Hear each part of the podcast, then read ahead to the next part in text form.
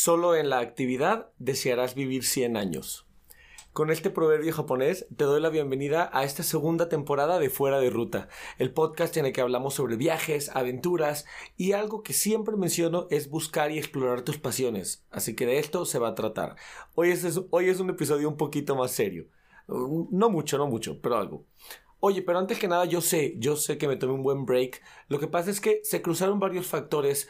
Entré a un trabajo nuevo, y luego, pues ya ves, había comentado en un episodio que tenía algo de ansiedad y justo este episodio ya lo había grabado, pero la verdad no me encantó cómo quedó, así que decidí volverlo a grabar y eso con el nuevo trabajo, luego las vacaciones de Navidad, salí de viaje, entonces dije, ¿sabes qué? Me voy a tomar un break, replanteo las cosas, replanteo todo y regreso al 100, regreso con todo.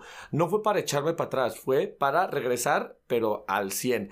Ahora sí, tengo, vengo con nuevos invitados, con temas, eh, no sé, pues digamos más pensados, mejores planteados y creo que va a estar interesante. Espero te guste lo que viene en el podcast. Pero bueno, el día de hoy vamos a hablar algo de las pasiones y cómo buscarlas, cómo perseguirlas. Y bueno, antes de entrar en un tema de lleno que quiero tocar hoy, quiero iniciar con una reflexión que encontré en el libro de Bucket List Journal de Alex Wagman que me gustó mucho. Imagina esto. Cada mañana, al despertar, un generoso donador deposita en tu cuenta de banco 86.400 pesos. Puedes gastar el dinero como quieras, pero nada se pasa al siguiente día y no puedes sacar y ahorrar lo que no gastes. ¿Cuánto gastarías cada día? Cada centavo, por supuesto, ¿no? Bueno, ¿y si te dijera que ya existe ese donador y ya tienes la cuenta de banco? Se llama vida y la moneda que maneja es tiempo. Cada mañana se te dan 86.400 segundos y cada noche se pierde lo que no hayas invertido en un buen propósito. Lo que decidas hacer hoy es súper importante porque estás cambiando tus 86.400 segundos de vida por ello. Si fallas en usarlos, se pierden. Así que, ¿cuánto dice tu estado de cuenta que has gastado estos días? ¿Estás invirtiendo cada centavo que se te da para obtener el mayor retorno en salud, en felicidad, en disfrutar en ti? La vida es un regalo, así que asegúrate de atesorar el tiempo que se nos da y devolverlo con muchos intereses. Esta reflexión me encantó porque me hizo pensar muchísimo. Y ojo, yo espero que, bueno, al menos yo no lo entiendo como esta mentalidad de tienes que aprovechar todo el tiempo, cada, cada, cada segundo tienes que ser súper productivo y estar al 100 y oye, me quiero sentar un ratito a ver la tele. No, no, no, párate, párate al 100, dándolo todo, todo el tiempo. No, tampoco. Yo no lo entiendo así. Porque, por ejemplo, para mí, eh, un domingo levantarte tarde, prepararte un cafecito, ponerte a ver una serie, disfrutar, descansar, relajarte, igual es inversión en ti. También es inversión en tiempo. Simplemente, digo, inversión en ti mismo, perdón. Simplemente yo creo que es importante no perder el tiempo en cosas que no sean inversiones en ti. Eh, en cosas que la verdad es que después de hacerlas, si dices, híjole, perdí el tiempo. Por ejemplo, perdí el tiempo. A mí me pasa seguido, la verdad, siendo honesto, la verdad, tampoco. No voy a venir a decirte yo soy el gurú de aprovechar el tiempo y de vivir al 100. No, no lo soy. A mí me pasa seguido que, que despierto y estoy en mi cama viendo el celular y cuando menos me doy cuenta me desperté pone un domingo a las 10 y ya me dieron las 11, las once y media viendo el celular en la cama y digo, no puede ser, ya hasta me duele la cabeza, ya sabes, de estar ahí que digo, que, o sea, qué pedo, cuánto tiempo llevo perdido aquí. Creo que a eso se refiere. Esos son centavos perdidos, ya sabes, centavos que no logré invertir en algo, eh, en, en algo que me diera a creces para mí. Ya sabes, incluso hubiera estado mejor haberme parado, prepararme un café y estar viendo algo, empezar a escribir algo del podcast, no sé, pero al menos haciendo algo más que, perder el tiempo en algo que realmente no me aporta nada para mí, en mi salud o en ningún aspecto de mi vida. Pero bueno, esa reflexión, la verdad es que me encantó, se me hizo muy buena, porque siento que te hace pensar, te ayuda a pensar en cómo invertir todos los centavos que te, dan cada mañana, todos los, los miles de pesos a los que estos equivalen, en, e invertirlos en algo positivo y, en algo que te apasiona. Obviamente, por ejemplo, a mí algo que me, apasiona, que me apasiona es viajar. Ando muy trabador, ¿verdad? Algo que me apasiona es viajar Y entonces ya ahora he estado mucho más motivado en pensar a dónde viajar, qué hacer, cómo invertir mi tiempo, cómo invertir mi dinero, en qué gastarlo o en qué no gastarlo. Estoy haciendo cosas por mí, empecé otra vez a ir al gimnasio, estoy tratando de comer más saludable, armar una buena dieta y comer más saludable para mejorar mi cuerpo. Entonces estoy pensando en invertir eso, ya sabes, incluso el tiempo que me siento en la computadora a planearlo y hacerlo, o, o viendo mi celular pero planeando eso, estoy invirtiendo mi tiempo, mis segundos en algo valioso y en algo que me va a dar retorno para mí. Pero bueno, te quería compartir esto porque me gustó mucho y entonces ya con esto, con este mensaje tan inspirador, quiero entrar de lleno al tema de hoy, que es la felicidad en un esquema. ¿Cómo? ¿En un esquema? Sí. ¡Ah! Soné bien como locutor. ¡Ay, sí, ¿no? Bueno, ¿a qué se refiere esto? Yo en mi canal de TikTok tengo un segmento que se llama Bellas Palabras en japonés sin traducción al español. Y ahí menciono varias palabras, justo en el idioma japonés, que tienen un significado un poco más profundo y bello, que es difícil de describir con una sola palabra en español. No hay tal cual, no es como, no sé, Ichigo fresa, que literal es una palabra que puedes traducir. Hay varias palabras que no tienen una traducción tal cual y que se tienen que explicar con un significado, con varias, con más palabras, pues. Y una que menciono que me gusta mucho es una que dice el motivo por el cual levantarse cada mañana, tu, tu razón para vivir, ya sabes. Y se llama, esta palabra es el ikigai. Pero haciendo más investigación por esto, me di cuenta de que el ikigai no solo es eso, el ikigai va mucho más allá. El ikigai es realmente una filosofía, digamos un estilo de vida. Más allá que de un libro de autoayuda, es una, un esquema que te ayuda a explicar cómo encontrar la felicidad como cumpliendo con varios aspectos de tu vida. Pero no es un checklist, es como un esquema. Pero mira, te explico de dónde viene. Antes que nada te quiero explicar de dónde viene el Ikigai. Obviamente, como ya dije que es una bella palabra en japonés sin traducción al español, viene de Japón. Y bueno, te leo este fragmento de Alex Velázquez sobre el Ikigai. Su origen se remonta al periodo Heian y describe una práctica autoexploratoria que ayuda a encontrar el objetivo de la propia existencia. Se cree que los primeros en utilizar el término fueron los habitantes del pueblo de Ogimi, en la isla de Okinawa, quienes lo aplican hasta la fecha. Dato curioso, en el pueblo de Okinawa, por cada 100.000 habitantes existen 34 centenarios, o sea, personas que viven hasta 100 años o más, quienes explican que su felicidad y calidad de vida se debe a su ikigai. La subsistencia de esta comunidad, mejor conocida como la aldea de los centenarios, se centra en tener un propósito vital que estimule su apetito por seguir viviendo. O sea, ¿cómo? ¿Me dices que si soy feliz me puede llevar incluso a vivir a 100 años y más? Digo, la verdad es que a mí esto me parece sorprendente, me parece increíble. Y si lo piensas, 34 de cada 100, oye, un tercio de su población vive a los 100 años o más. La verdad es que eso está impresionante. A mí la verdad cuando leí este dato me voló la mente porque dije, o sea, ¿qué, ¿qué, impacto tan impresionante puede tener la felicidad o encontrar la felicidad en, en, tu vida, en tu salud, en tu plenitud, en todo. O sea, porque la verdad es que lo viven y los viven bien. Tú los ven y dices, son personas de 100 años que siguen trabajando, ya sabes, que siguen teniendo su puesto o haciendo lo que hacen, o, o al menos, no sé, yéndose a pescar y estando con su familia. Es gente plena de verdad, gente, gente que llegó bien no que llegó así a los 100 años, ya sabes, de que conectado al respirador y así, no, o sea, que llegan bien. Entonces dices, wow, qué gran impacto pueden tener. Bueno, estoy, estoy eh, eh, pensando, eso me imagino, ¿no? Pero dices, qué gran impacto puede tener la felicidad en ti para, para incluso alargar tu vida. Pero bueno, entrando al tema, Ikigai es tal cual un esquema Imagínate, quiero que te lo voy a te lo voy a describir y quiero que cierres los ojos y te dejes guiar por el sonido de mi voz. O si esto te parece complicado, voy a dejar una imagen en mi Instagram, que por cierto, sígueme en mis redes sociales, arroba, Instagram, y no más, arroba discoverliam en todos lados. Voy a dejar una imagen ahí para que puedas ver un esquema de cómo eso que es el Ikigai. Pero bueno, velo imaginando. Son cuatro círculos. Cada círculo representa algo, un aspecto de tu vida, de tu profesión, de lo que haces día con día, que se llena con diferentes, eh, con diferentes cosas. Uno es lo que amas, otro es en lo que eres bueno, el otro es por lo que te pueden pagar y el último es lo que necesita el mundo. Estos círculos, imagínate que se forman un esquema al irlos juntando, apretando a cada uno y se van cruzando. Y entonces vas, digamos, checando estas áreas en las que se van cruzando cada uno y forman nuevos conceptos. En donde se cruzan lo que amas y en lo que eres bueno es la pasión. En donde se cruza en lo que eres bueno y por lo que te pueden pagar es tu profesión. Ahora, en donde choca por lo que te pueden pagar y lo que necesita el mundo es tu vocación. Y si juntas lo que necesita el mundo y lo que amas, es una misión, es como tu misión en esta vida. Ojo, esto quiero hablar más a detalle de este, de este concepto en específico ahorita más adelante. Primero hay que terminar de plantear bien lo que es el Ikigai, ¿no? Esto ya nos da como los nuevos conceptos, o, o los cuatro conceptos básicos del Ikigai. Pasión, profesión, vocación y misión estos se van juntando más y ahí uh, juntan, forman estos puntos en lo que estamos la mayoría de las personas, porque es muy difícil encontrar el balance de los cuatro.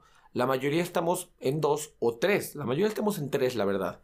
Por ejemplo, en donde se junta lo que amas, en lo que eres bueno y por lo que te pueden pagar, o sea, en donde chocan pasión y profesión, es un punto de satisfacción, pero sentimiento de inutilidad porque no estás realmente dando algo que necesita el mundo, no estás dando algo a los demás.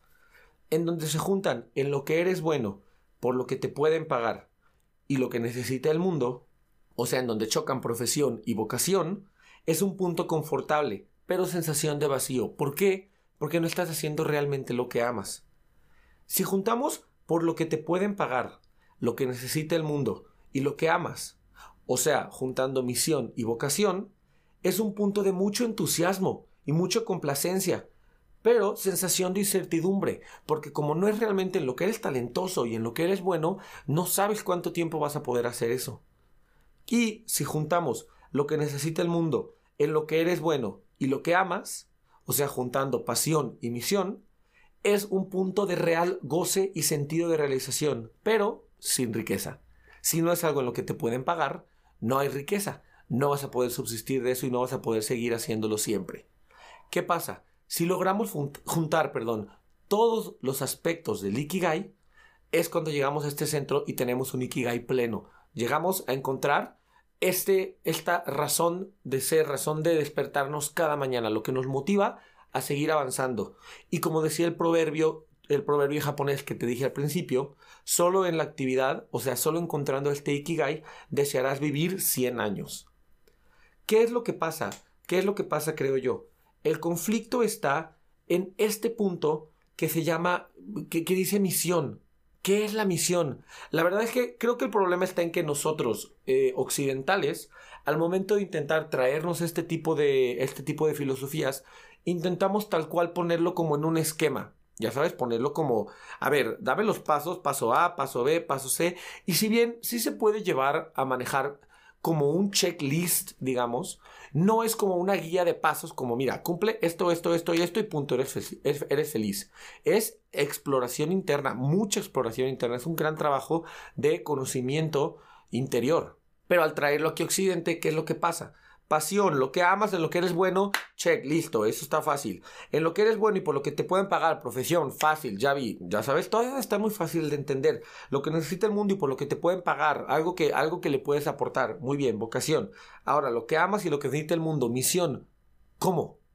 ¿Qué es tu misión?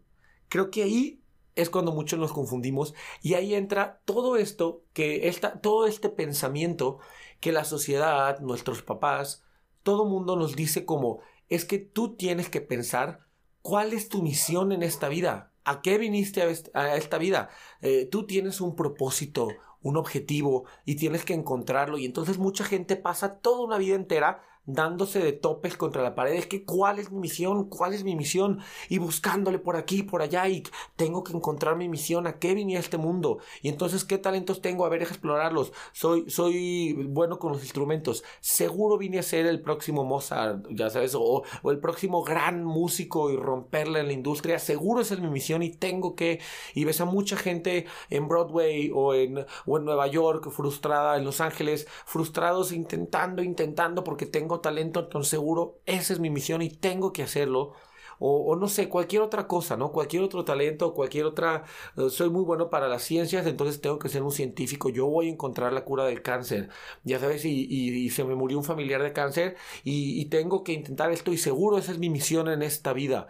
Y mucha gente de verdad se enfrasca tanto en encontrar su misión en la vida que se pasa toda la vida frustrados buscando cuál es su misión y tal vez nunca encontrándola.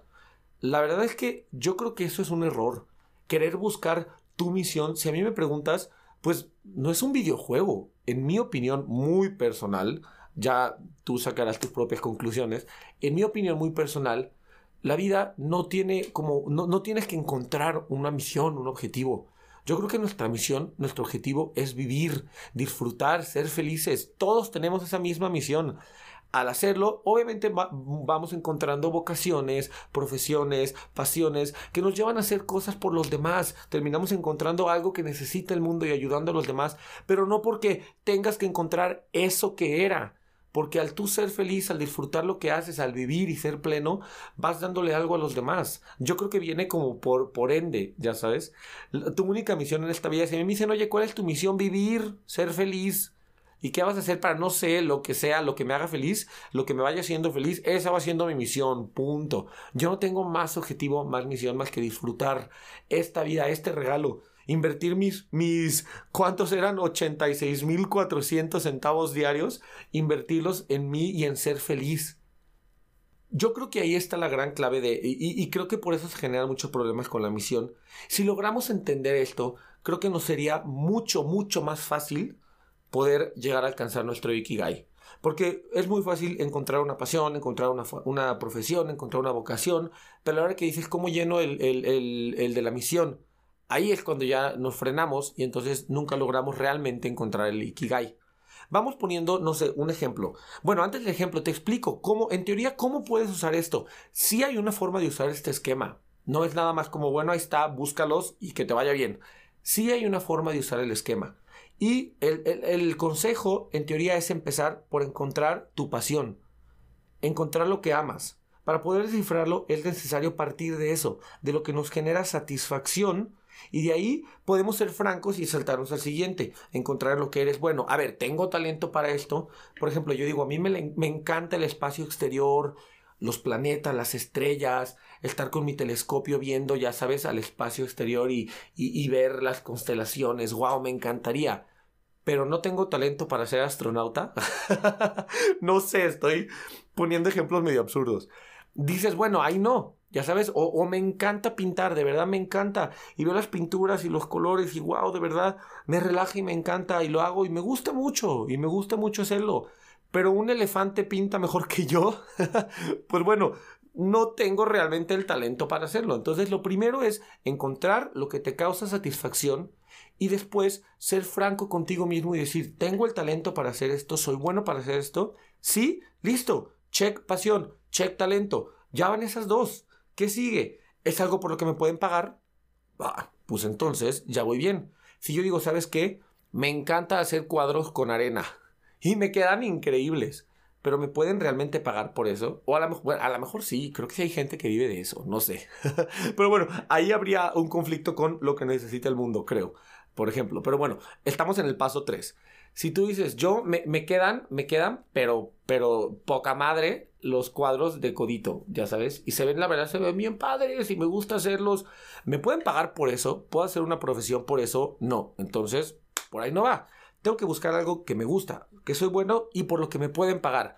Ya que tengo esas tres, check. Poniendo el ejemplo de los cuadros de arena. Me pueden pagar por eso porque quedan increíbles. Va, check. Pero ahora, ¿es algo que necesita el mundo? ¿Es, lo que, ¿Es algo que le aporta algo a la sociedad, que le aporta a los demás? Si realmente no, ahí es cuando nos tenemos que plantear, a ver, entonces va por aquí. Ojo, yo creo que lo difícil está en entender que, eh, en mi opinión, lo que necesita el mundo es gente que cumpla con las otras tres, que le guste lo que hace, que sea bueno para eso y que puedan hacer una profesión de ello, porque eso entonces vas a ser feliz. Y con lo que te decía hace rato, que yo creo que es nuestra misión en esta vida, es ser felices. La verdad es que si lo piensas, no sé, yo lo medito tantito, si lo meditas tantito, este mundo necesita muchas más personas felices. personas que les gusta lo que hacen. ¿Qué necesita el mundo ahorita? Eso. La verdad es que tenemos muchísimos doctores fregones, tenemos muchísimos científicos, tenemos muchísimos artistas, tenemos mucha gente que es buena en lo que hace, ya tenemos mucho de eso. Digo, no que sobren, pero ya lo tenemos. ¿Cómo saber qué necesita el mundo? Yo creo que necesita gente plena, gente feliz, gente que no esté siempre deseando la vida de alguien más, frustrado siempre queriendo ir más allá, con sed, con sed de poder, con sed de adquisición de bienes, que al final no te van a llevar a ser feliz, sino a querer acumular y acumular. Ya sabes, esas personas no es lo que necesita el mundo ahorita, creo yo. Entonces, si lo pensamos de esta manera, pues el, último cuadrito, digamos, el último check, llega, llega automático al poder cumplir las otras demás, si, si, si yo estoy haciendo algo que amo, algo en lo que soy bueno, algo por lo que me pueden pagar y soy feliz, al, al ser feliz le aporto algo a los demás, aporto a esta sociedad, soy una persona plena, una persona que ama lo que hace, entonces listo, ya tengo el check de mis cuatro puntos y no sé, ¿podría decir que ya tengo mi Ikigai? ¿Por qué no? ¿Por qué no? La verdad es que también las redes sociales hoy en día nos dicen demasiado, nos bombardean demasiado con que tenemos que, tenemos que cumplir con este como esquema de vida increíble. Muchísimos viajes, que bueno, la verdad es que los viajes sí son vida. Pero bueno, o sea, no, o sea, esta onda de, de cruceros, ya sabes, yates, vuelos en primera clase, hoteles cinco estrellas en Dubai, no sé, o sea, con, con este estilo de vida de viaje magnate y, y casas, inversiones, mi carrazo, fiesta todos los fines de semana en el antro de moda gastándome 6, 7, 8 mil pesos en botellas o más, no sé. Ya sabes, este estilo de vida que te ponen en el que todo es increíble, todo es como una revista y todo mundo está detrás de eso, siento que eso solamente nos aleja más de alcanzar un verdadero ikigai, de alcanzar la plenitud. Yo, yo creo, porque se demerita muchísimo entonces a personas que tienen oficios, como por ejemplo un carpintero, un zapatero, y que, la verdad es que antes era mucho más fácil llegar a encontrar un oficio en el que fueras bueno, que te gustara hacerlo, que te pagaran bien por ello, que te fuera suficiente para subsistir, mantener a tu familia, vivir bien y que fuera algo que necesitara el mundo. Antes creo que tal vez era más fácil alcanzar el Ikigai. Yo creo que, y por eso aldeas como la, la aldea Ogimi en Okinawa lo logran alcanzar mucho más fácil porque a lo mejor no están tan influenciados por todo lo que las redes sociales nos dice que debemos ser. Hoy en día es, ah, ok, te gustan los zapatos, eres zapatero, pero, o sea, que oso ser zapatero toda tu vida, o solo estar ahí arreglando zapatos. O sea, ¿sabes qué? ¿Por qué no pones una empresa de zapatos? Invierte, hazlo una, una multinacional o multinivel, pon franquicias, crece, tienes que ser, crece, tienes que ser un magnate de esto. Ya sabes, entonces te dicen, porque como que oso quedarte en solo ser un zapatero. O sea, pero tú dices, oye, y si eso cumple con todos los, los círculos de, de, de, la plenitud, con todos los círculos del Ikigai, ¿por qué no? Porque no, qué oso, ¿cómo vas a hacer solo eso si tienes que ser más? Ese no puede ser tu misión en esta vida, no puede ser tu objetivo, venir a solo ser un simple zapatero, no puede ser eso.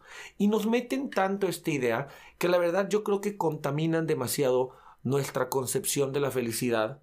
Y entonces por eso hay tantas personas perdidas en estar buscando ese, ese más allá, en estar buscando algo más, algo que me dé más, más plenitud. Y pues bueno, parte de, tocar este tema era una invitación a buscar las pasiones, buscar, por ejemplo, a mí me dicen, oye, ¿qué vas a vivir ahorita? ¿Qué estás haciendo? ¿Qué estás invirtiendo? Tengo amigos más jóvenes que yo que ya están invirtiendo y comprando carros y qué estás haciendo. Oye, esto que yo estoy haciendo ahorita es algo que amo hacer es algo en lo que soy bueno para hacer, me pagan por hacer eso y no gano nada mal, la verdad, y es algo que evidentemente necesita el mundo. Yo estoy dando clases ahorita y eso es algo que siempre necesita el mundo. Alguien que dé educación de calidad. Quiero creer que mi educación es de calidad, quiero creer que sí. Entonces yo digo, estoy cumpliendo con todo eso y aparte me permite encontrar plenitud en otros aspectos. Eso me permite viajar más. Ahorita estoy planeando otra vez ya más viajes. Eh, tengo tiempo para dedicarle a esto del podcast, a esto que, me, tanto me gusta. A, de repente a, a, mis momentos libres que me, que me llenan, a mis videojuegos, a leer manga, a hacer las cosas que me gustan, a salir con mis amigos. Tú dices, ¿por qué no? ¿Por qué no puedo estar en un punto de Ikigai en este momento? Y ahora, también yo creo yo creo que el Ikigai o este punto de plenitud no es uno solo fijo.